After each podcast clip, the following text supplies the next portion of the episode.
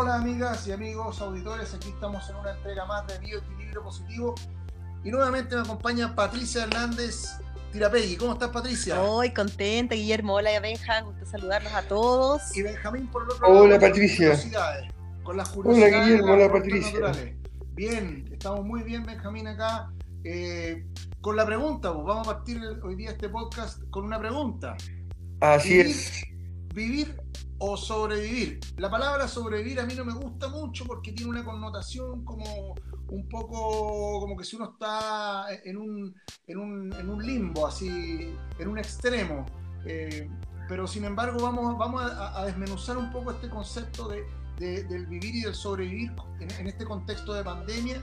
Y qué mejor que Patricia nos pueda dar luz, nos pueda abrir un poco esa, esa ventana a la esperanza, a, sentirnos mejor con estos consejos, con estas claves. Patricia.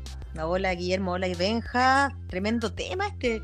Y yo no quiero ser Contreras a ti, ¿ah? la verdad es que no tengo ninguna gana de pelear, pero, pero me gusta pensar que todo en un momento. Si en este, pues estamos acá en la consulta entre paréntesis con Guillermo. Seguimos la consulta, Patricia. Sí, eh, si en este momento se pone un incendio, ¿ya? Entonces tenemos que salir arrancando. ¿Y qué es lo que tenemos que hacer? Sobrevivir. Por lo tanto, el sobrevivir está bien. Está absolutamente bien en ciertas circunstancias. El punto está en que no podemos estar funcionando todo el tiempo solamente para sobrevivir. Ahí está, ahí está el Porque todo, todo, todo tiene su tiempo, todo tiene su momento, todo tiene su, su ocasión, ¿no es verdad?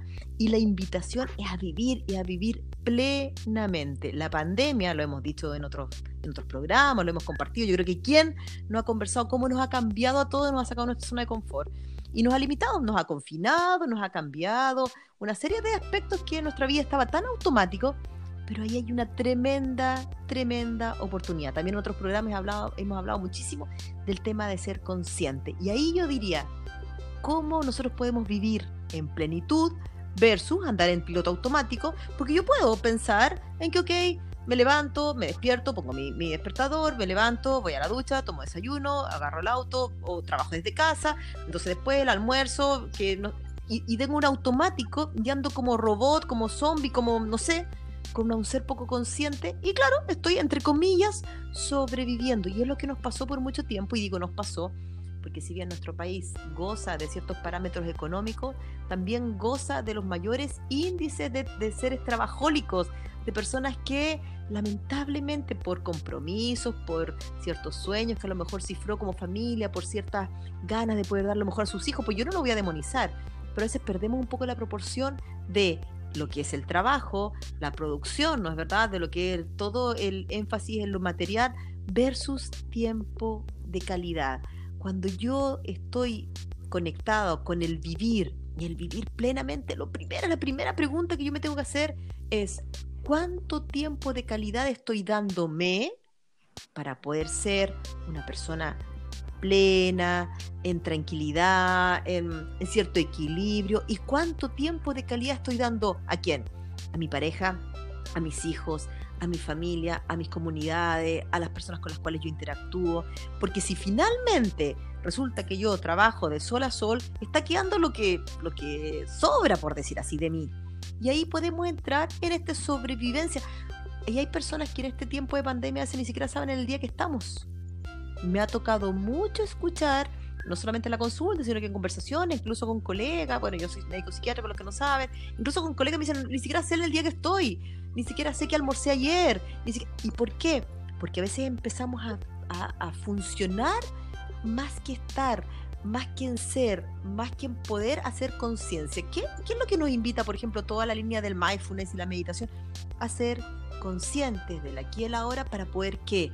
estar efectivamente conectados. Por ejemplo, yo ahora estoy con Guillermo, acá estoy a distancia hablando con Benjamín y con los, con los auditores, ¿no es verdad? Y este es un momento único que por definición no se va a repetir. Pero si yo en este momento estoy pensando en que más rato voy a buscar a mi hijo, que después tengo que hacer tal cosa, que la compra y tengo mi mente puesta en otra cosa, lo más probable es que le quite presencia a esto y no pueda disfrutar la oportunidad que estoy teniendo hoy día, por ejemplo, conversar con ustedes, tomarme el café y de vivir en plenitud este momento. Entonces ahí está sobrevivir versus vivir. Mira, y qué, interesante lo que tú dices, Patricia, porque eh, a veces hay personas que viven para trabajar y no trabajan para vivir. ¿O es así? Viven para trabajar. Entonces, y, por otro lado, el vivir para trabajar es no conectarse con eh, las cosas sencillas de la vida, porque como bien tú dices, Patricia, la mente, los pensamientos vuelan y pasan y suben y bajan y pasan por aquí, para el pasado, por el futuro. Eh, y no, no, nos cuesta conectarnos con, el aquí y la ahora. Mira, ahí está la clave. ¿ah? Mira, fíjate, Guillermo, que yo la gran mayoría de las personas que atiendo en consulta son personas normales que no tienen una patología psiquiátrica. Son muy poquitos, yo diría que el 10% los que tienen patología psiquiátrica dura, o sea, una enfermedad psiquiátrica cerebral entendida como algo, pero muchas de las personas que consultan son aquellos que se empezaron a deslizar en un mal forma de vivir, como dices tú, trabajan de una manera en lo que pareciera que es el principal objetivo. Y si yo a veces les consulto a sus parejas o a veces a los hijos, porque yo también veo hartos adolescentes, y me dicen que ellos quedarían por estar con más tiempo de calidad. Hoy día en tiempo de pandemia estamos casi todos en casa, ¿no es verdad? O la gran mayoría está haciendo teletrabajo, pero ¿y la presencia? ¿Cuán presente estoy yo? Amigos, las redes sociales. Yo tengo todas las redes sociales, parte de mi emprendimiento también, y me parece fantástico como una herramienta muy buena. Pero hay ratos, desconectémonos, pongamos modo avión, no estemos a eh, todo el tiempo pendiente de las notificaciones, de lo que nos llega, de lo que no nos llega, porque ¿qué pasa? Que nuestra atención va a ser disminuida, nuestra calidad, nuestra presencia. Qué lindo es poder hoy día que los padres estén almorzando con sus hijos y puedan tener un tema de conversación, un chiste, compartir algo, reírse y conectarse, porque a veces pasa, incluso me toca ver familias que cada uno come en su pieza por ejemplo, lleva su bandejita y come su pieza y se pierden una tremenda oportunidad de interacción, de conexión. ¿Por qué? Porque se cree que el momento, por ejemplo, de comer tiene que ver con comer. Y no solo el alimento sólido, también el alimento emocional, el alimento vincular, que a veces tenemos olvidado. ¿Por qué? porque estamos más puestos en la función, y las padres, a veces, y, me incluyo, pues soy mamá de un adolescente, estamos más puestos en, hiciste la cama, atendiste el Zoom, eh, que no te, te sacaste, eh, comiste, te serviste todo, eh, en el, hacer. cuando muchas veces nos falta el tiempo para poder hacer presencia y poder estar conscientes del ser. Y desde ahí esa conexión que yo creo que nos va a permitir vivir más plenamente versus el sobrevivir de manera más automática.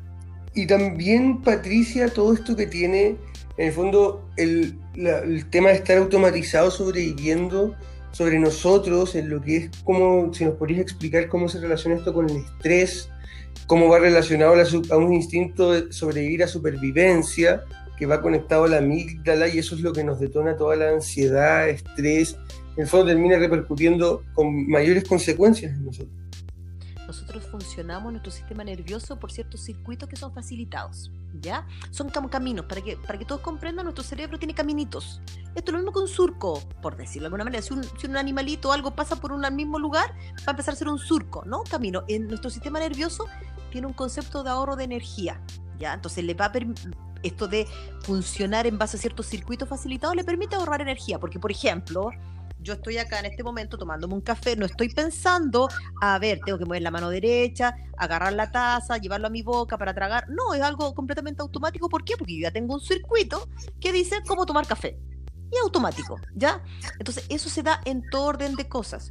Cuando yo tengo eso llevado al extremo y estoy automatizada, ¿quién no le ha pasado, por ejemplo, que tomó su auto y llegó a un lugar sin ni siquiera darse cuenta cómo anduvo? ¿Por qué? Porque estamos en un sistema donde a veces efectivamente en base a la poca energía que tenemos, al estrés, a, los requerimientos, a la autoexigencia, a la exigencia externa, andamos funcionando en modo automático, que vuelvo a insistir, para ciertas circunstancias puede ser muy necesario, no hay que demonizarlo, es necesario para porque no puedo estar pensando cada cosa, cada pequeño detalle, pero sí cuando yo estoy conmigo, cuando estoy con los otros, vuelvo a insistir el espacio familiar, Hoy día tenemos una tremenda oportunidad en pandemia. Nunca habíamos tenido en nuestra vida la oportunidad que tenemos ahora del tiempo para conectarnos con otros. Y si estás tú que estás escuchando hoy día sometido a estrés, pregúntate, estos factores que me están generando estrés, ¿los puedo cambiar o no los puedo cambiar? Si no los puedo cambiar, entonces yo sí puedo ser responsable de qué factores protectores del estrés me van a significar a mí poder disminuir el impacto, como tú muy bien decías, Benjamín, sobre la acción de la amígdala, sobre el cortisol, sobre lo que tiene que ver con efectos que finalmente hacen que nuestro cerebro funcione de un modo que va a permitir al final un, mal dormir, afecciones en el apetito, en la irritabilidad, disminución del deseo sexual, disminución de la memoria, concentración y una serie de síntomas que finalmente pueden terminar constituyendo incluso una condición o una patología que requiera incluso tratamiento. Entonces, la invitación es a que poder distinguir qué depende de mí, qué no depende de mí. Si hay algo en lo cual yo puedo actuar, tomo decisiones, acciono y, por ejemplo, empiezo a tener una acción más plena en mi día a día y poder, incluso pueden eh, anotarlo, ¿ah?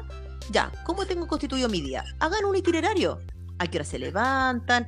¿Cuáles son sus primeras actividades? ¿Cómo termina su día? ¿En qué momento se alegran? ¿De qué manera se divierten?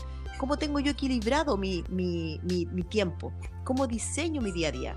Y yo les doy por seguro a cada uno de ustedes que siempre, siempre es posible optimizar. Y ahí preguntémonos, estoy motivada a, lo mejor a hacer un tipo de ejercicio, a hacer algún hobby, a tener un tiempo de distracción, simplemente estar en silencio o escuchar una, una linda música, a los que les gusta la música, o bueno, hay eh, la gente que está conectada con la naturaleza, con, con esta cosa de la botánica, hay tantas cosas hermosas por hacer, pero a veces no hemos sido conscientes, no hemos sido enseñados para poner atención a esos aspectos que claramente nos van a permitir tener una vida más plena y menos sobrevivencia y más vivencias plenas, que es lo que queremos fomentar. Menos sobrevivencia y más vivencia. Qué importante eso. Benjamín, tú que eres un investigador de esto de las plantas, cuéntanos qué, nos, puede ayudar de la medicina natural a este tipo de estado. Bueno, eh, yo me enfocaría en lo que hablamos también de esto de cuando uno está en la supervivencia y el estrés. Sabéis que a la pasiflora se le conoce como la flor de la pasión por su a la simbología cristiana de la pasión de Cristo. Su coriola a la corona de Cristo y sus estambres a los doce apóstoles. Es el parecido que tiene. Es como tranquilizante, se le reconocen desde tiempos inmemorables. Muy útil para combatir el insomnio. ¿Y sabes qué producto tiene ese componente? Uno que ya hemos comentado anteriormente, Alfa Paz un medicamento de origen natural que ayuda a relajarte, recuperar tu tranquilidad y dormir bien. Ayuda en estados nerviosos y trastornos del sueño. Lo puedes encontrar en farmacias Knop y Cruz Verde. Sea que tenemos la esperanza, hay esperanza de volver a vivir y, a través de la naturaleza. Yo creo, Patricia, ya estamos en libre positivo, ya finalizando este podcast. Y yo creo, Patricia, que los auditores y las auditoras ya tienen algo, algo bien claro respecto al mensaje que tú quisiste expresar, Patricia. Uy, ¿cómo pasa el tiempo? Darnos cuenta, darnos cuenta cómo pasa el tiempo, ¿cierto? Darnos cuenta de, cómo aumentar los estados de presencia del día a día y darse cuenta de los momentos en que estamos en piloto automático. ¿ah? Sí, queridos auditores, diseñen su día, elijan y si hay poquita energía, acudan a aquellas cosas que son sus factores protectores. En lo personal, amo la música. Y cuando hay días que son más complejos, pongo la música que me gusta y me animo y decido.